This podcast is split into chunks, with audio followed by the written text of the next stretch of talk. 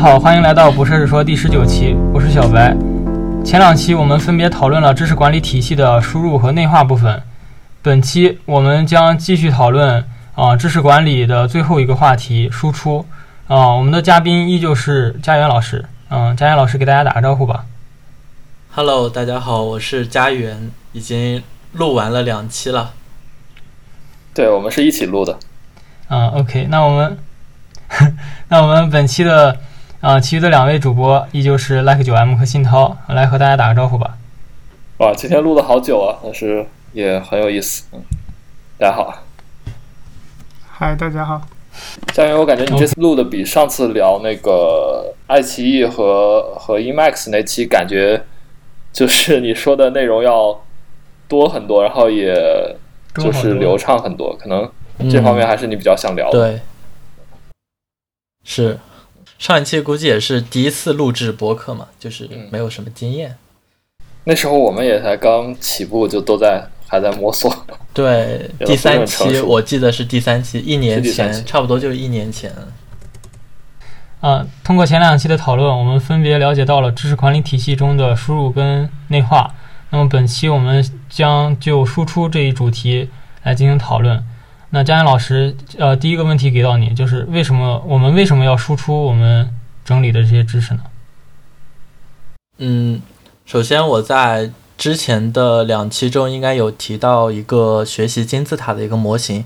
那它这个其实在上面也写到，呃，输出就是教给别人是一种最高级别的学习方式，因为输出迫使你去呃深入的理解你所输入的内容。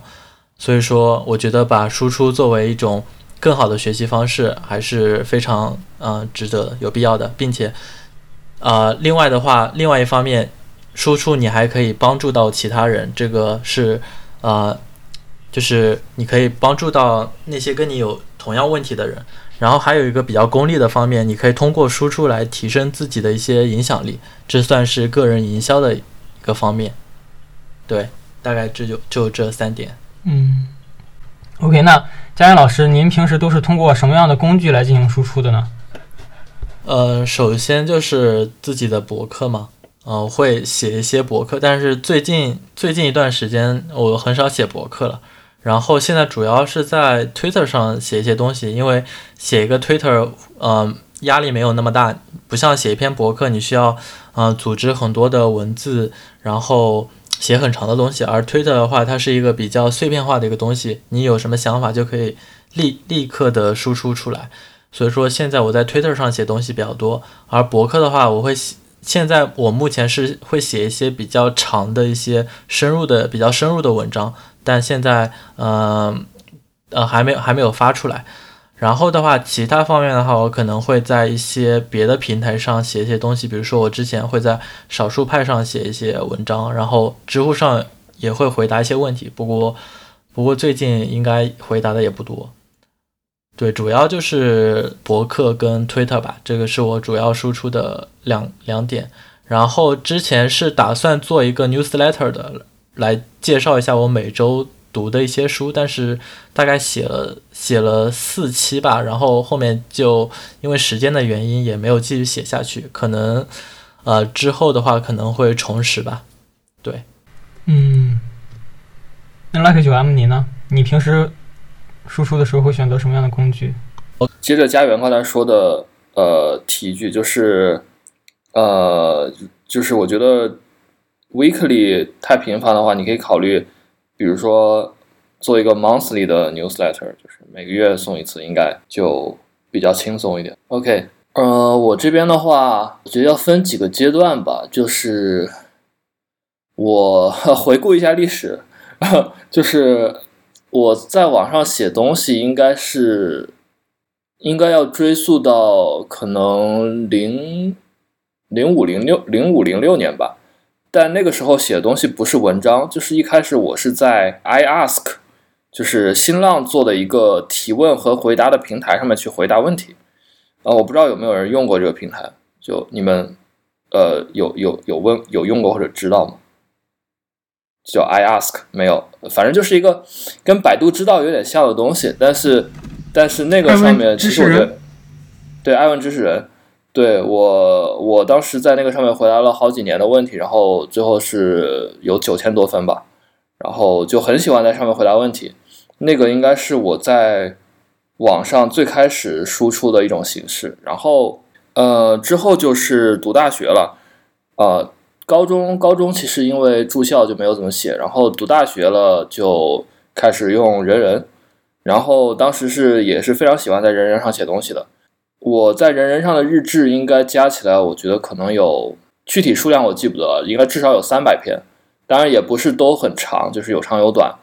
对，反正当时主要是写日志，然后大概是从呃一四年开始吧，一四年开始我学了一下 Django，然后学 Django 就为了练手，然后正好也是想搭一个博客，于是就拿 Django。做了一个博客，然后也算是正式有了自己的一个域名和写作的一个地方吧。从那个时候开始，我就逐渐转到在自己的博客上写作了，然后也把人人上的几篇文章搬过来了。因为当时人人已经看着快不行了嘛，就我觉得他迟早有一天要倒闭了。然后我还写了一个脚本，专门把以前人人的日志全都 dump 下来。对，所以后对后来人人的日志果然就不能访问了。其实证明还是有一定先见之明的。但是反正从那个以后呢。呃，博客就是主要的输出平台，然后到了可能一五年，呃，一四年，反正就一五年左右吧，开始，然后就就逐渐开始用知乎了，然后从那个之后，知乎也变成了一个我的主要的输出平台。反正，在知乎的一些回答，可能也有一些听众看过吧，然后也在我被封禁之前，我有一万五千一万五千粉，然后。就我现在也觉得知乎的形式是非常好的，就是它的呃关于讨论的组织形式，用问题来组织讨论的这种方式，呃，那那你可以经常在上面就看到一些，比如说热点问题的讨论啊，包括比如说王银每写一篇文章，然后上面都会有一个问题，如何看待王银最新的一篇文章什么什么什么，然后我特喜欢回答这种问题，所以所以当时知乎是一个最主要的输出平台吧，然后可能问回答也写了大概八九百个。呃，然后就是今年年初，就知乎被封了嘛。然后这里先要骂一句“傻逼知乎”。知乎被封了之后，我就主要是转到推特上来写这种日常性的输出。因为因为以前用知乎很多的回答也都是那种很短的，就是几句话的一些评论啊，或者一些发一些想法之类的。然后这些之后都转移到了推特上来。所以我跟家园用推特的一个动机可能比较类似，就是我有一些。就日常很想说的话，但是我又不足以写成一篇文章，所以我就会在推特上发。然后，但是和家园不太一样，就是，呃，在推特上我会也会分享一些比较私人的一些想法，就不光是一些学术性质的，或者是跟工作有关的这样一些内容。反正，那么现在的话就是推特和博客这两个，然后就是一些长的、比较长的思考，或者我觉得可以写成一篇文章的东西，还是会发在博客。对。呃，然后差不多就是这个样子。嗯，还有 Stack Overflow 呢？我记得你输出也挺多的。哦，Stack Overflow 其实我最近几年回答的很少了。就是 Stack Overflow 我回答的比较多的应该是，嗯，本科末期到研究生的那段时间。因为 Stack Overflow 有一个好处，就是说，就如果你回答过一些问题，你能体会到，如果你的回答质量很高的话，会不断有人给你 upvote，也或者说点赞，然后你的分就会一直涨。所以其实你不怎么后来不怎么活跃了，你的分也会慢慢的涨。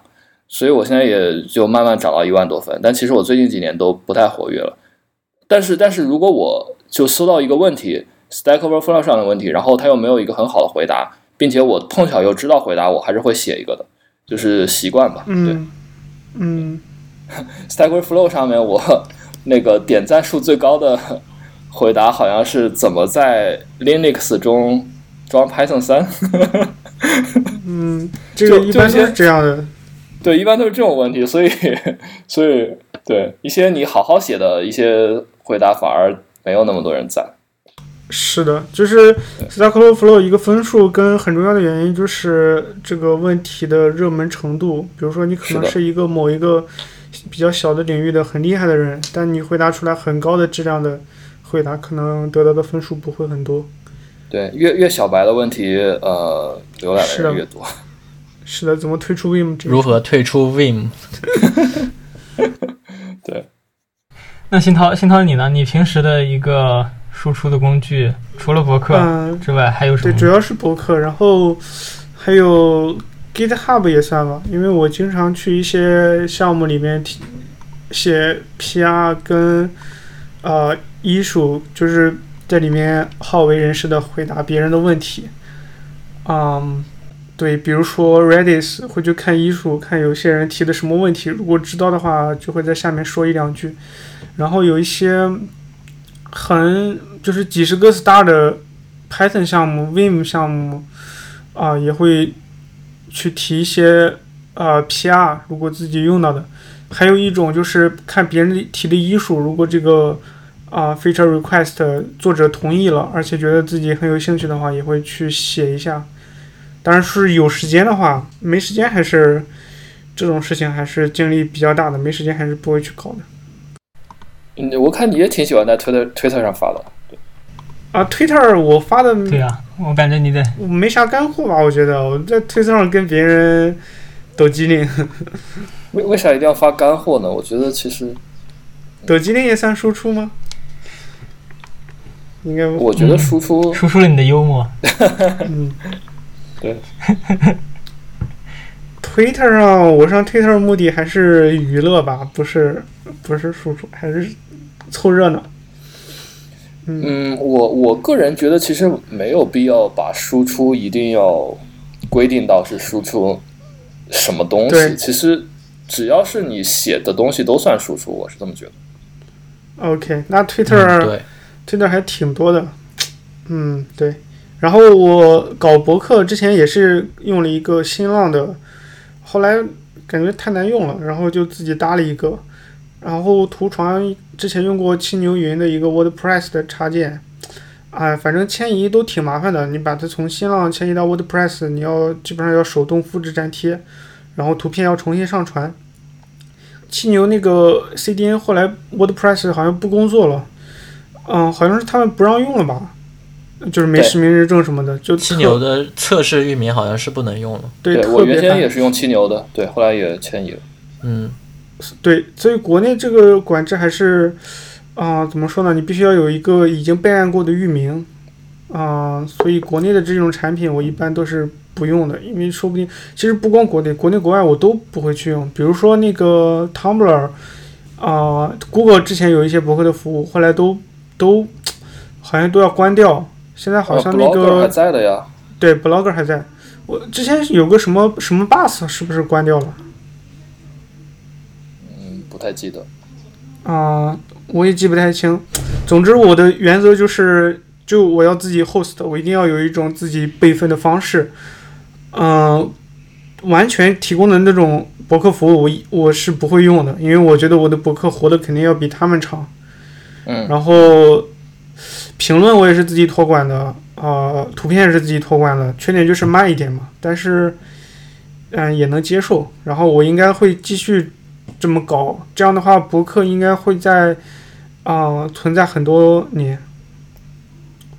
嗯，我我的我的是全部放在 GitHub 上，包括图片我也是用 GitHub 的图床，所以说只要 GitHub 不倒，我的那个应该也没有什么问题。对 GitHub 对这个不一定不会到，但好处是你放到 GitHub 上，那你迁移的时候你还是有这样一些文件的，所以迁移的时候应该搞个批量上传，再改一下那个图片的引用，应该也挺快的。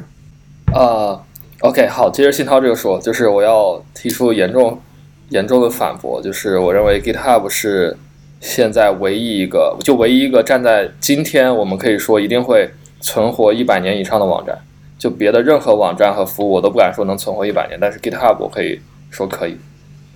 就是我之前嗯写过一篇对对，我之前写过一篇文章叫 “People Die Long Live Long Live GitHub”，就是我分析了现在所有的你能够托管你的信息的东西，然后嗯发现没有一个是能在百年尺寸上做到就是持久化的。但是就是说，当然我写那篇文章之后，也有人说 GitHub 可能会倒掉，就是我觉得当然是存在这种可能的，但是这个这个概率会相对其他的一些服务比较小，因为因为因为因为真的，如果你仔细想，GitHub 其实是现在互联网上最重要最重要的基础设施之一，因为它托管的是代码，而代码是构建其他所有的数字化的服务的东西。那那人有没有可能一天有哪一天不需要写代码？我觉得是不可能，因为就算我们人未来会被机器取代，说哦机器去写代码，那它也总需要有个地方托管吧，对吧？那 GitHub 自然就是唯一的选择。所以我觉得，只要人类说没有有一天。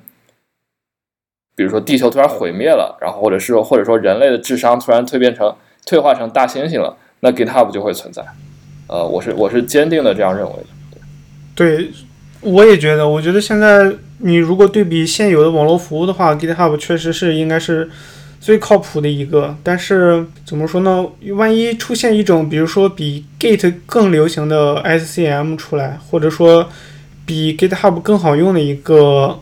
呃，托管网站出来，那 GitHub 可能变得不会流行，然后微软可能决定关闭它，我觉得这也不是不可能。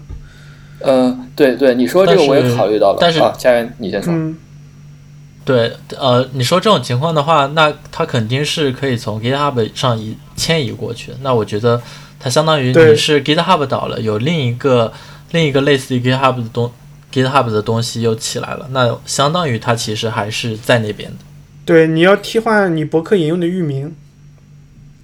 嗯，就是说，对，就是就是说，我觉得新涛你说这个可能是存在的，这个之前有人在评论里给我指出了。呃，但是我觉得呢，呃，有两个方面，第一个是有三个方面吧。第一个是你可以迁移，然后第二个是我觉得 GitHub 作为一个已经被微软收购了，然后有这么多人全职在上面工作的这样一个最流行的网站。如果真的出现某一种比 Git 更好的协议的话，那 GitHub 肯定会是率先支持的几个。就他没有理由不支持，为什么要眼睁睁的看着自己的平台被取代呢？对吧？就这显然是没有理由的。然后第三个，呃，第第三个方面就是说，如果我们用那个 GitHub Pages 来 host 我们的博客的话，实际上它是不依赖于 Git 的，对吧？就是你想，你那些文件它都在。呃，都都存在 GitHub 上，那它跟你的那个嗯版本控制工具其实已经没有关系了。就只要 GitHub 不关闭它的 GitHub Pages 服务，那你的博客或者说网页就会一直存在。啊，这个又有点扯远了。但是我我个人对于这个话题真的是有特别多想说的，就是如果以后有机会也可以单独聊一起。对，啊，对，不好意思，再补充一点，就是我为什么提到百年尺度呢？因为我的目标就是说让呃你在网络上。输出的这些信息能够在你死后还存在，就是在你死后还能够被访问，呃，就是这个是我的一个目标。对，OK。不知道现在网络上呃，就是我叫我补充一点，不知道现在有没有网络上有那种服务，就是就某个人去世之后可以就是代理托管他的所有的电子信息的一些东西。你知道吗？我想过，我想过以这个为用这个点子来创业，就是我还认真的想过一些要怎么做。我我在这里做一个预言吧，就是未来肯定会有人做这种服务的，说不定已经有了，已经有了，但只是好像不是特别的特没有推广。我之前好奇搜过这种东西，这个绝对是一个蓝海，对。怎么说呢？一个用户只会用一次。因为因为不不不，你想，那那比如说有人 Facebook 能起来，那死人的 Facebook 就能起来了，因为死的人会越来越多。就我们现在是处在人类的数字化的早期，就我觉得一定要有这样的一个认识，就是说我们是处在数字化的早期，很多东西都不是常态。就我们现在看到 GitHub 上是活人更多，这不会是一个常态。未来几千年 GitHub 上一定会是死人更多。对，就说那那这些即将去世的人，他一定会需要，或者说有其中有一定比例的人会需要一个这种。信息托管的服务，因为我相信人类是有这样一种让自己呃让自己的信息能够被后世访问的意愿的，就是即使不是所有人，一一部分人肯定也是有的，对。我觉得你我承认你说的这个是个蓝海，但是它比我们现在早了二十年，要等到我们这一代人到了六七十岁的时候，这个服务才可能有用，因为现在的这些老人都没有经历过那种互联网的时代啊。所以可能要再晚一个，蓝海你就是要比要比别人想的超前一点嘛。对你超前了十几二十年吧，等我们到了那个岁数，可能才真正有人会重视这个需求。嗯嗯，可以先想着，对。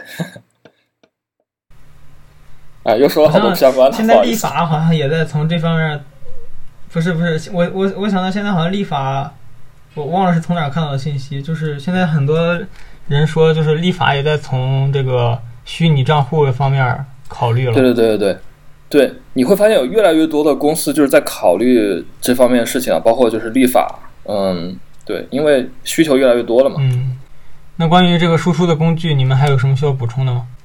就有提到的，就是你们都用什么工具来进行写作吗？那要不嘉阳老师你先来，你先来吧，这个问题。OK，嗯，那我我大部分的文章就是那种专门的输出的文章，我都是用那个 Ulysses 来写的。Ulysses 是那个 Mac 端的一个 Markdown 的一个工具吧。然后它是就是呃，包括 iOS 端也是有的，就是可以同步的。然后我主要使用这个工具的原因，就是因为它的颜值比较高，并且，啊，它也支持各种导出的格式，所以说我主要就是用它来写。然后的话，呃，像草稿的话，像草稿的话，之前的话我都是就是普通的建一个 Markdown 的文件来写一些草稿，但是现在的话，因为我用了 Roman Research 嘛，那所以草稿的话，我基本上也是在 Roman Research 里面。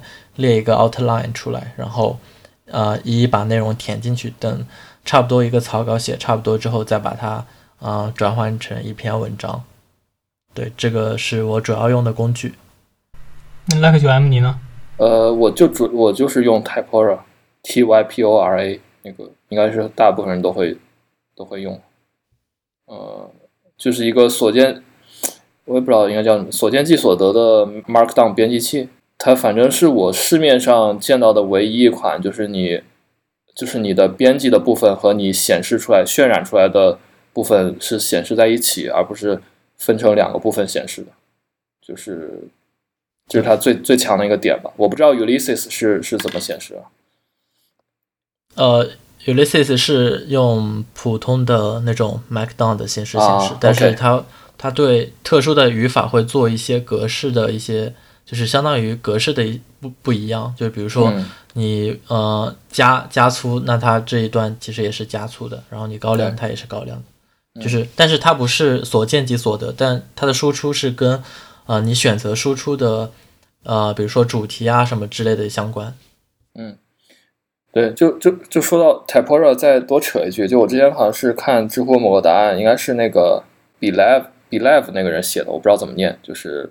啊，那个大牛，就他他就说 Typora 的技术是非常强的，就是我觉得这个应该也大家都可以体会到，就为什么这么多年都没有一个编辑器能做到他那种程度，就这个这个技术相当于是他独家的嘛，就是另就侧面就说明它非常难实现嘛，所以我觉得，嗯，大家用这个也是有理由的，嗯，对它。Typora 现在是有出到稳定版本吗？因为我之前 没有没有没有没有，好几个九点几，说到这个就太好玩了，还是零点九零点九九点什么什么？就你知道 zero based ver 呃 zero version 还是 zero based versioning 那个概念吗？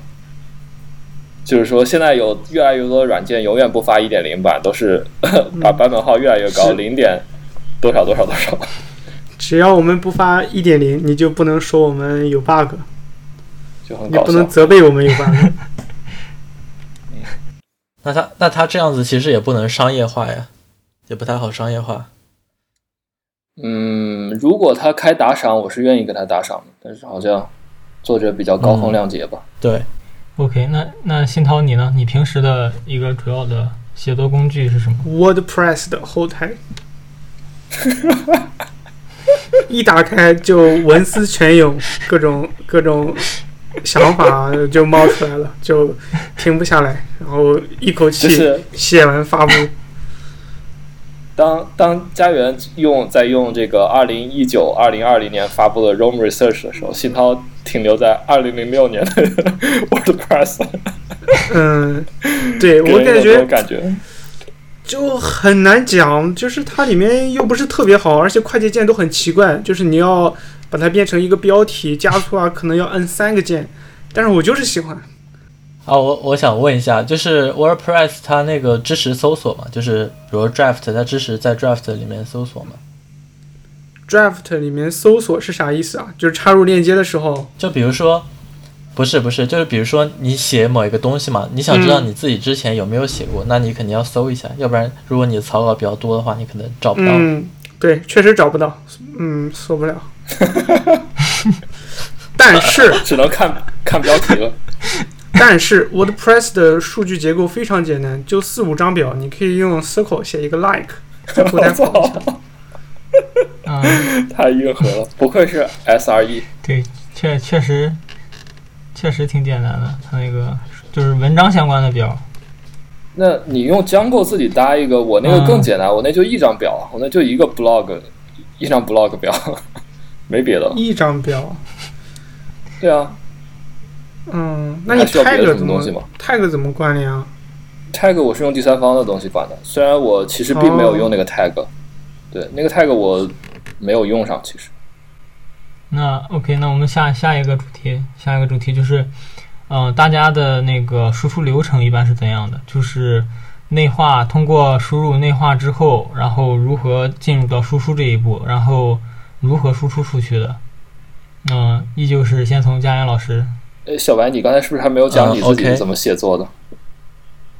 对，啊，对，对，你把你像你自己漏掉了。直你是在提问都没有都没有讲过你。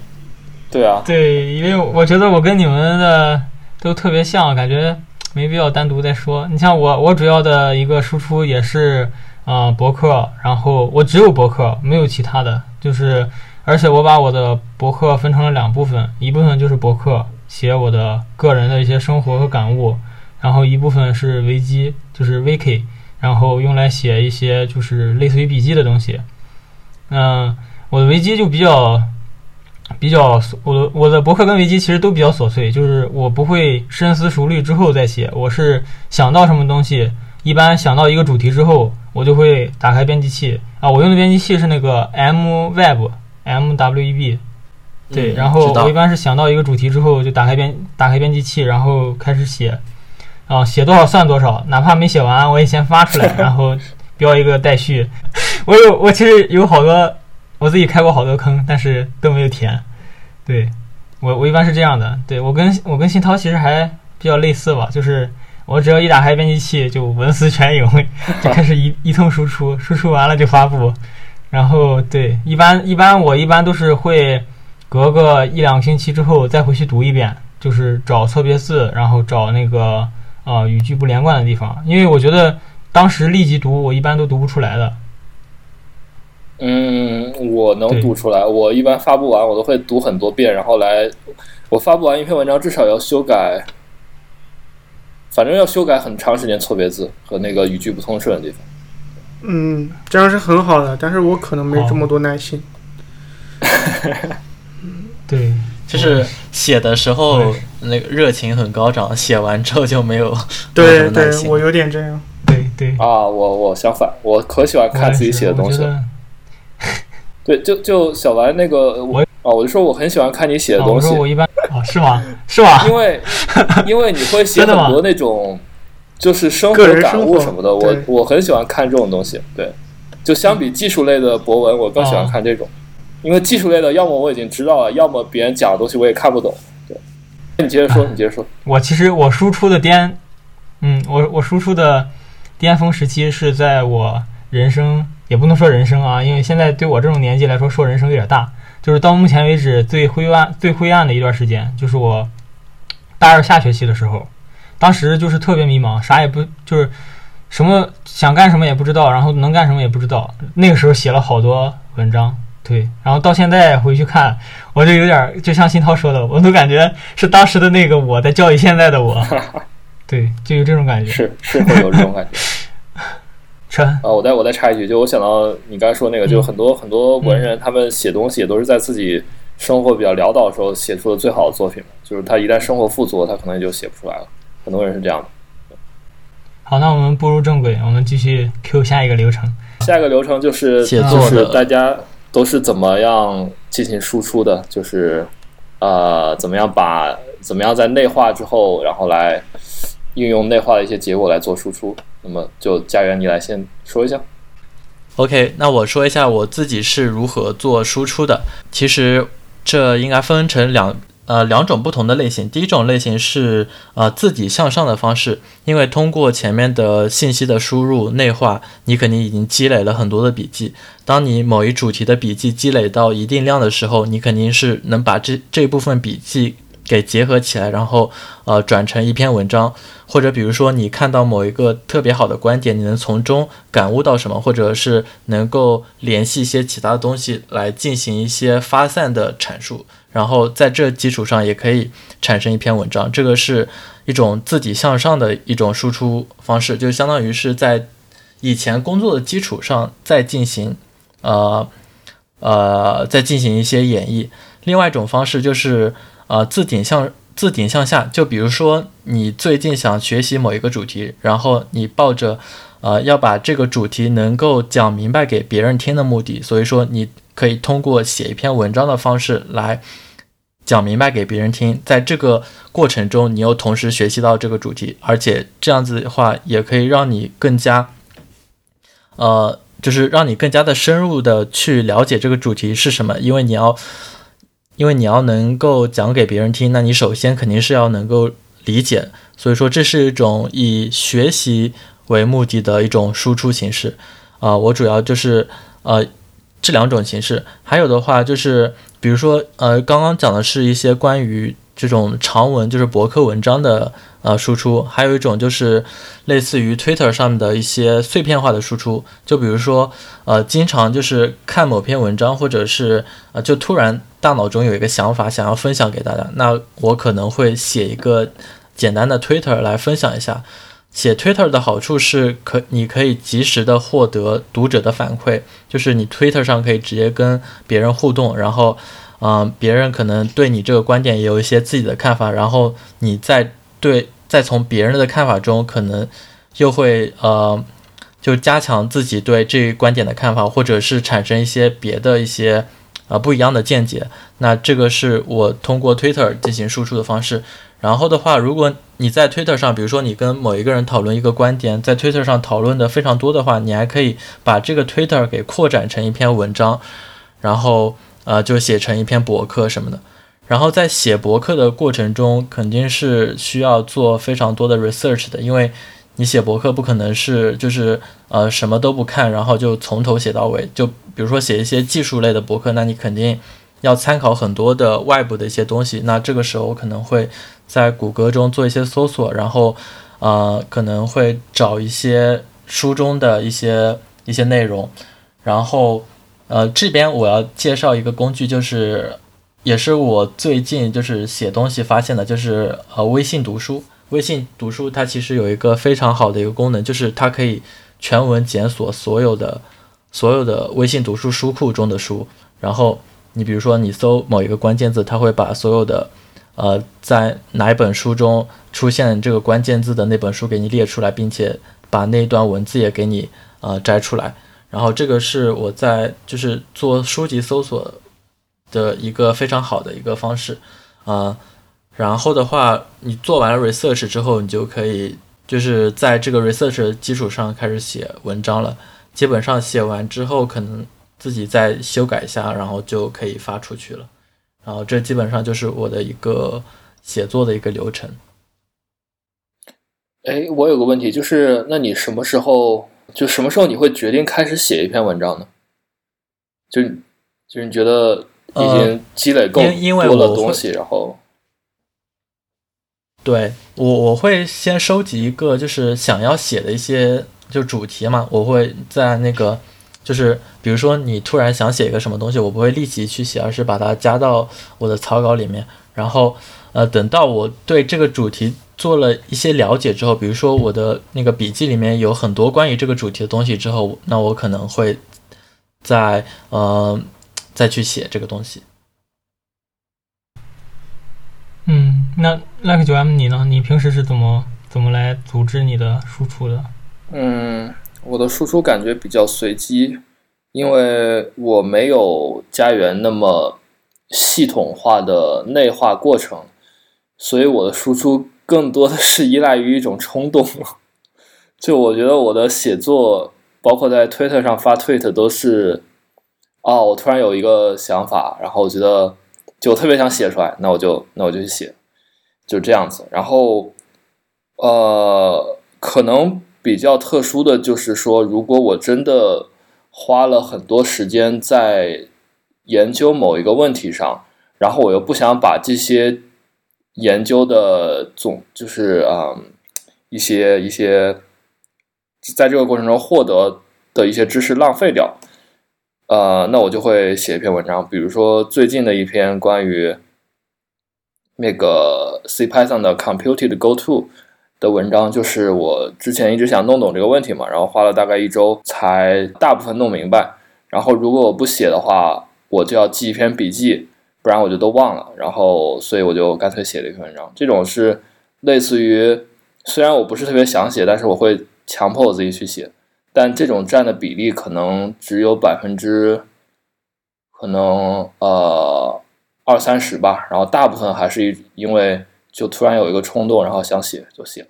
对，嗯，哎，我现在就如果有一段时间不写博客，就会感觉不太舒服，就想随便写点什么。就是甚至什么都没学到的话，我会写一篇。近况更新啊，什么最近的状态啊，这种感觉写出来好舒服啊，发出去就点击，对啊，对，发布的那一刻好开心。对，就没有没有人看也没关系。超能理解的。对，超能理解就很很舒服。就有一段时间，就你的身体会提醒你，你很久没写博客了，你应该写一篇。就我不会像你那样很久没写，然后我才会想写。我是如果说我。有一个想法想写了，然后没有写出来，我就会非常难受。就我只有写出来才舒服。嗯，新涛，你是真的能达到这种，就是怎么说，生理上的反应？对呀，对呀，真的没写，你会感觉难受，难受。真的，真的就是，比如说有一段时间工作比较忙，到了晚上八九点，啊，就是你可以去随便写点什么，但是到最后发出来那一刻，就感觉好轻松，感觉去度完假一样。感觉休息了一个，太懂了，真的真的，其实其实我个人一直觉得写作是一种很愉快的体验吧，就无关你的技巧啊，或者说你写的东西，就是你只要你只要写出来，其实就就能获得一种通过其他方式获得不到的感受吧。对，嗯，对，我觉得其实应该你大家都就都会写东西，其实都会都会有这种感受的。嗯，可能是表达的需求吧，个人表达的需求。然后就就你写出来和，呃，不好意思，就就你写出来和你在和你光说还不太一样。就是你写出来是一种把它固化下来的。你说的东西，如果你不是录 Podcast，那你说完可能就没了。但是你写的东西，你可以把它放在那儿，然后你可以之后再看，然后你就知道别人也会看，所以就是。对，就还是不太一样。对，对，对我经常有的时候也会看一下以前写的东西，尤其是非技术的，就看一下自己几年前在干什么。有些时候感觉想法比之前成熟了，有的时候感觉有一些好的想法现在好像没有了。然后，就对，家园，你会去去看自己以前写的东西吗？会会看。因为我会把我自己写的东西都保存下来，然后我可能是做搜索的时候，可能会经常性的搜索到以前写的东西，而且，比如说 Twitter 的话，我会经常搜我之前写的 Twitter。自从我用那个 Alfred 那个搜索之后，我基本上每想到一个东西，我都要先搜一下我之前有没有在 Twitter 上说过。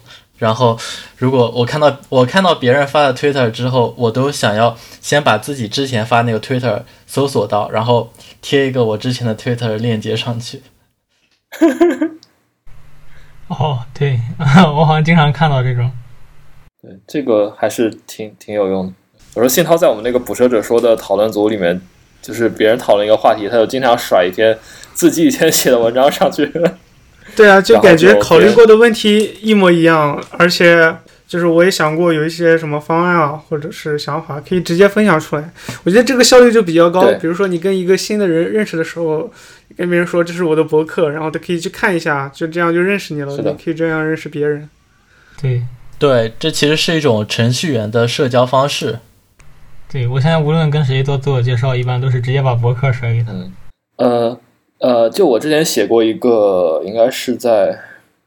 呃，忘了是在知乎想法里还是推特上写过。就我觉得，哦，不对，是我写过写过一篇文章。呃，就我觉得有一个有一件事情是非常羞耻的，就是说，如果我在我的社交平台的个人主页上写了我是呃写了我有某些特点，比如说写了我是一个吉他手，或者写了我是一个程序员，或者写了我是一个就是说攀岩爱好者，但是我又但是你不能在我的其他的输出里。找到能 back up 这些我写的东西的呃文字，那么就是非常羞耻的一件事情，因为就我写这些，那那你就凭你凭什么信我？那就是如果说我没有一些其他的呃其他的输出来支撑我对我自己的这些描述，那我这些描述又有什么意义呢？就是它不就跟什么都没说一样嘛？就是我个人是比较。对这方面比较执着一些，对，嗯，也是。我经常会看到别人的 About Me 里边提到一个我感兴趣的点，我就会在他的文章里去索引，看他有没有提到过这个点。对，我最讨厌的就是那个叫什么啊？那四个字母，斜杠还好，斜杠还不是我最讨厌，我最讨厌是那四个字母，就是那个什么，呃，人格心理分析那个那个叫什么？学名是什么？什么 M MBTI？对对对对，MBTI，对 MBTI。我最烦的就是个人简介里只有一个 MBTI，其他什么都没有，就其他任何回答文章都没有。就我觉得你告诉我你的性格是什么，so so what，对吧？So what？I don't care。我只在乎你说了什么，我不在乎你性格是什么。然后。并且 MBTI 这个东西其实很不科学，我我之前查过，它是有两个，好像美国的就是没有受过任何心理学教育的人搞出来的一套非常不科学的评测体系，但是有很多人热衷于把这个作为自己的标签，我觉得这个事情实在是太过羞耻了，就唉，我我真的是不知道应该怎么形容。我感觉跟那个 DND 里面那九个维度是一样，就是中立、善良、守序善良、守序邪恶。混乱邪恶这些那个还好了，那个人也那种也没有人，那种都是大家说出来都是一种戏谑的心态，没有人就以那个为自己贴标签。但是 MBTI 太多人把这个放作为自己的一个标签了哦，我是这个性格的人，然后我就有这样的特质，然后我就啊，我真的觉得我操受不了。嗯，OK，不好意思，又说又说多了。没 事没事。正好加加长一下节目，那我们其实关于输出这一部分讨论的已经就差不多了，是吧？还有什么需要补充的吗？呃，我觉得我们可以聊一下，就是比如说，如果你想开始写一些东西的话，要怎么做？就是一些比较实际的建议之类的。要不家园你先聊一下？对，嗯，就是如果是你之前没有写过什么文章的话，那我觉得你最开始可以从一些读书笔记来写。因为笔记的话，每个人肯定都写过，所以说你可以把自己的笔记笔记放出来给大家看，然后呃，你在这个笔记上做一些整理，不要是就是那种随意写的笔记，而是就是经过一些整理的笔记。你刚开始的话，就是可以通过这样的方式来写一些东西，等到你写了个几篇之后，有了感觉之后，然后你再可以。对这些笔记，就是你除了写笔记之外，你还可以对你看的书写一些 review 之类的东西。然后这个是一个比较好的一个，呃，就是入门的一个方式。然后的话，写作写作这个东西其实没有什么特别多的技巧，因为其实写作的书我也看过看过一些，但是啊，无非就讲的讲的一些就是非常理论的东西，对你实际其实并没有什么用。实际上还是多写。多写为好，就是你每天写一点，每天写一点就可以了。对，就刚开始，刚开始的话，你写博客不要看，不要关注这个，啊，你的访问量呀，你的阅读量啊，什么什么，你先不要管这些，你先写起来再说。对，嗯，对对，我也是非常同意的。就是呃，这个也有点想说的，就是一开始大家写的东西可能都是比较 naive 的，然后我也看过，就回顾我以前写过的一些东西，包括在人人时期写的东西，然后以及早期的一些博客，其实都不不太能看，就是要么是一些非常幼稚的观点，要么是写一些你能在其他地方找到的东西，比如说一个拍象的知识点啊什么的。呃，我个人后来都会尽量。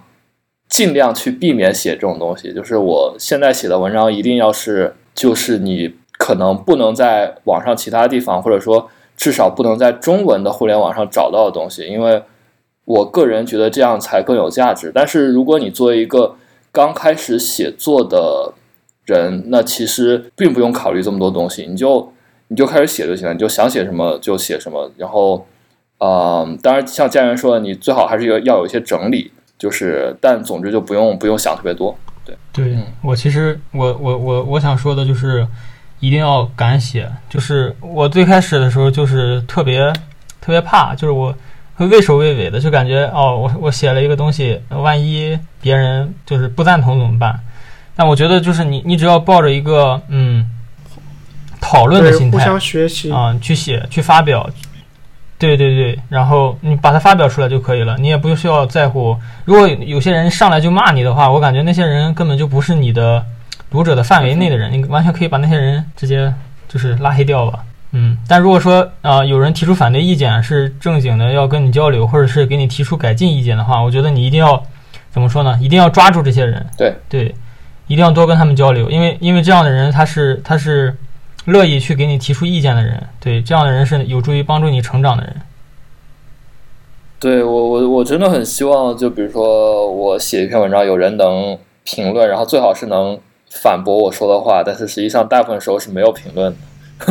对对，就跟王莹的博客一样，对吧？虽然反对一点，但是还是有有点价值的。对对对，但是肯定有喷子，喷子到处都在。但我觉得，嗯嗯。有有人喷你写的东西吗？没有吧？有啊，有啊，有啊，有一些很很很神奇，就是他上来就骂你说脏话，我都搞不明白为什么。我就简单的讲一讲一些什么技术文章，就有这种人，我就把他删掉呗。真假的？我操！我我从我真的是没有遇到过呀。我也没有遇到过。啊，六五六年遇到过两三个吧，也不多，反正就很难以难以理解。那新涛，你在写作这方面有什么建议吗？啊，也是就多多写吧。一开始我一开始写博客就是写的很慢嘛，你都有一些东西就很难表达出来，然后就算写出来，就发现你只把百分之三十可能给写出来了，又觉得写的句子特别的啊不好，有点幼稚。但是就是这个要写过一两百篇吧，然后你就会发现。就有一个质的改变，你有一些想法就可以很顺畅的写出来，就能表达的比较好了。对，我觉得我我个人是觉得，嗯，就是如果我们再拔高一点讲的话，写作的意义，就还是我之前说那个，就是如果你不输出任何东西，那你怎么证明你自己活过呢？就是。对吧？你比如说，你挂掉之后，然后你没有在网上留下任何痕迹，那你这个人不就相当于不存在一样吗？就所以，呃，很，我觉得可能内在驱动我写作的的动机是这样一种这样一种想法。对，其实，其实我我更更那个一点儿，我我可能会更进一步。我不仅仅我的贪心在于哈，我不仅仅想在互联网上留下东西，我更想在。呃，别人的脑子里边留下留下一些东西，对，这样这样有个电影叫《Coco》，对吧？就是他的意思就是你假如死了，但是如果真实的世界有人知道你记住你的名字的话，你在另一个世界就不会消失。如果所有的人都忘记了你的名字，那你就是真正的死亡了。这样的话，你就在那边可以永远的活着。那 那我们关于这个输出这部分就聊这么多吧。嗯。嗯，然后我们那这一期的话，我们一个特别环节也不算特别环节了，我们的呃推荐环节，对我们每一个人推荐呃一个库、一个一本书或者是一个影片或者是一篇文章都可以。嗯，那谁谁先来？那么还是家园先来吧。好，那 好，我佳音老师我我要打，我就先推荐一本书吧。我先打开我的 Kindle 看一下。你家园，你可以你可以多推荐几本，因为我觉得你有你有很多书要推荐，就你就你就想推荐几本就推荐几本吧。对，OK OK，就是最近看的，最近看的，首先就是那本《软技能代码之外的生存指南》这本书，我觉得写的还是不错的，里面介绍了很多，就是程序员，你因为你程序员除了你的硬技能，就是你的代码能力或者你的工程能力之外，还需要有很多其他的技能，比如说你的沟通能力啊，你的营销能力啊，这本书里面都会给你 cover 到，所以说我觉得呃还是挺好的一本书。然后的话，啊，第二本书我最近在重读的一本村上春树的《当我谈跑步时，我在我谈些什么》这本书，我大概是五年前读的。然后的话，我因为最近就最近一两年，因为工作的原因，其实跑步就基本没有怎么跑过。然后最近又突然想跑步了，然后就把这本书拿出来读一下，是一个比较适合一个想要开始运动的人可以读一下。村上春春树的这本书也写得非常好。然后的话，还有的话就是，呃，两本比较有意思的科普书，一个叫《What If》，一个叫《How to》，就是之前那个比尔盖茨也在他的那个 Get Notes 里面推荐过，就是其实是，呃，这两本书其实就是就介绍了一些生活中的一些有趣的一些小问题，然后用了非常通俗的话把它给讲懂了，也是非常有意思的，就是不是特别那种，就是你可以就休闲的看着看的那种科普类的书。嗯、然后的话，最近刚读完的一本是那个维克多的《活出生命的意义》，这本是这本应该是一本心理学的书，但是它前半部分讲述了这个作者维克多他是那个奥斯维辛集中营的一个幸存者，然后他这本书前半部分是呃讲了他在奥斯维辛的一些就是看经历过的一些事，然后后半部分是分析就是集中营的集中营里面的这些人的一些心理的一些呃就是状态以及改变，我觉得这本书也是写的非常好的。呃，书的话，其实书的话要推荐太多了，这边我就先推荐这几本书。可怕的阅读对，因为我因为我我看我这个 Kindle 里面真的真的是有很很多书都其实都写的很好，然后的话我看一下，哦，然后我最近在读的一本传记叫《写狗》，就是那个耐克的那个那个做那那个创始人的传记嘛。然后这本书我其实读了有蛮久的了，嗯、它主要是讲的是菲尔奈特，就是耐克的创始人，从呃从最开始一直到耐克上市之前的这段这段经历吧。然后是一个是相当于是一个创业故事，但是他又是一个非常平凡的一个创业者，所以说这本书读起来也是非常励志的。然后书的话，啊、我刚刚介绍都是一些一些非技术类的书籍，技术类的书籍的话，我看一下，最近我在看那那个松本行弘的《程序世界》，这是一本相当于是那个松本行弘关于 Ruby 以及它相关的一些东西的一个技术随笔吧，里面讲了很多东西，包括像呃他对面向对象的一些看法呀之类的，呃还有一些设计模式的一些看法。我觉得这本书也是可以当做一本消遣类的读物，也不是特别深奥。嗯、技术书的话，我就推荐先推荐这本。然后的话，其他的东西让我想想看，嗯、软件的话，我肯定是可以推荐我刚刚提到的 Roman Research，就是这个非常强大的一个笔记软件。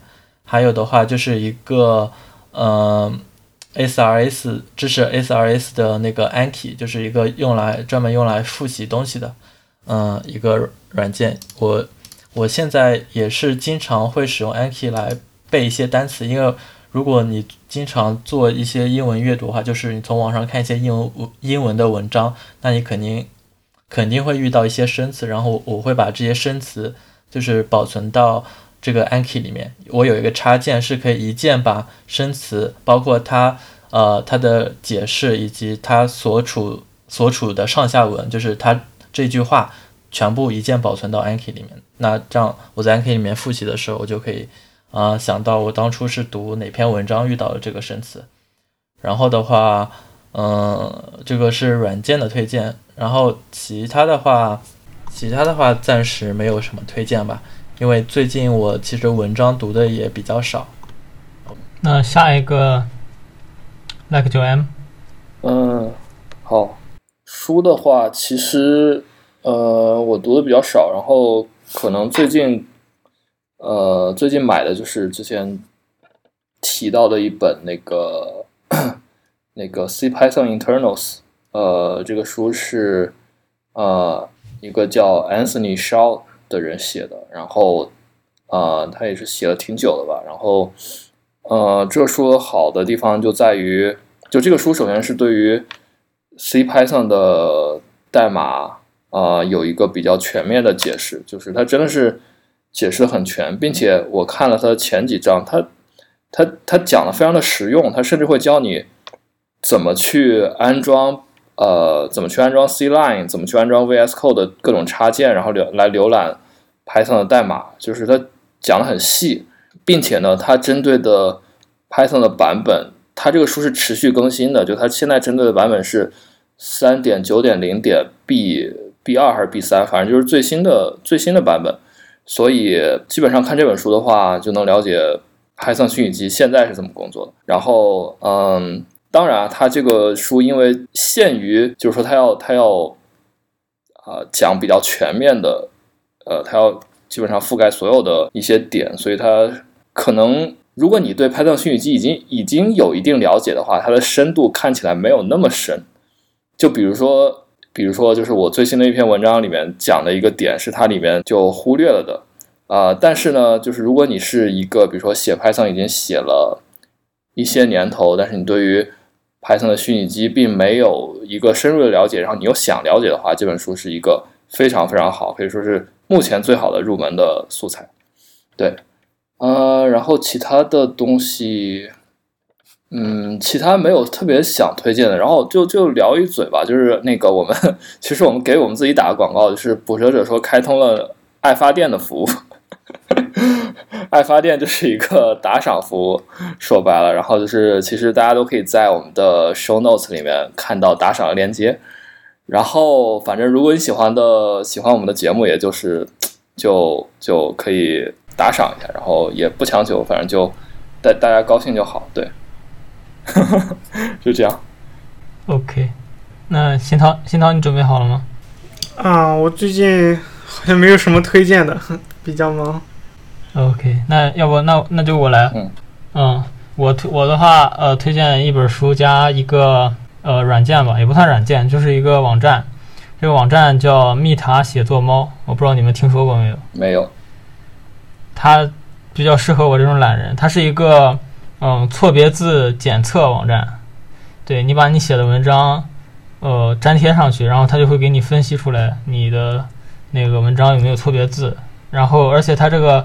加了这个 AI 的功能，然后它是可以推敲文法，它是这么说的啊，它的宣传 logo 是这么说的 slogan，然后帮你推敲用语、斟酌文法、改写文风，啊，反正我平时就是用它来，平时就是用它来那个什么，来来检测一些基本的错别字，这些还是相当于是一个中文的 Grammarly，啊，就中文的 Grammarly，对，呃，对对对对。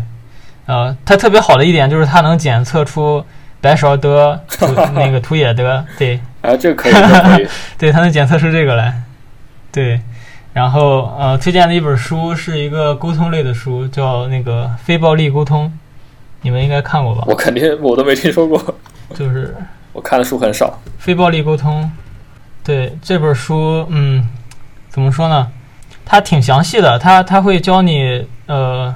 怎么怎么说，就是怎么去沟通，而而且他强调了沟通不仅仅是要学会说，还要更更重要的是需要学会听。你要学会听听清楚，就是听明白别人是在表达什么。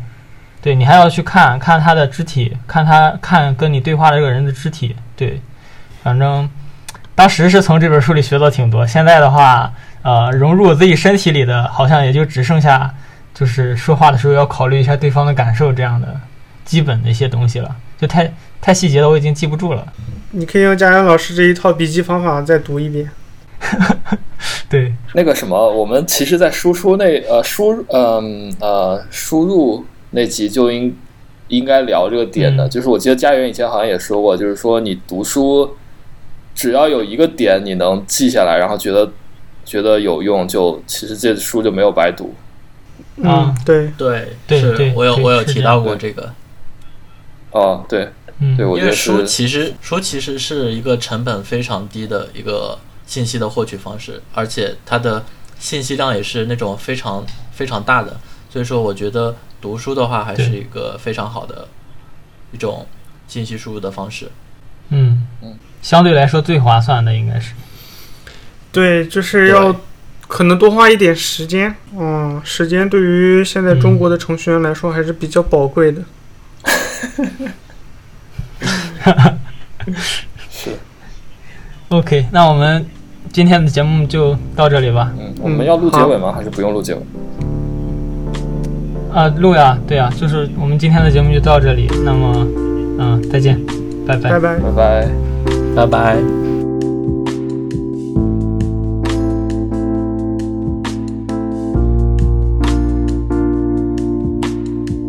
本期捕蛇者说的播客就到这里，感谢您的收听。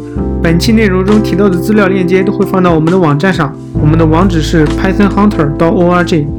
由于我们主播的知乎账号被禁，所以以后的更新都不会再发布到知乎上，请您留意。推荐您使用泛用型客户端订阅我们的播客，也欢迎您关注我们的 Twitter，加入我们的 Telegram 群组和其他听众一起聊天。我们的 Twitter 是 Python Hunter 加一个下划线。Telegram 群组的链接可以在我们的网站上找到。我们下期再见。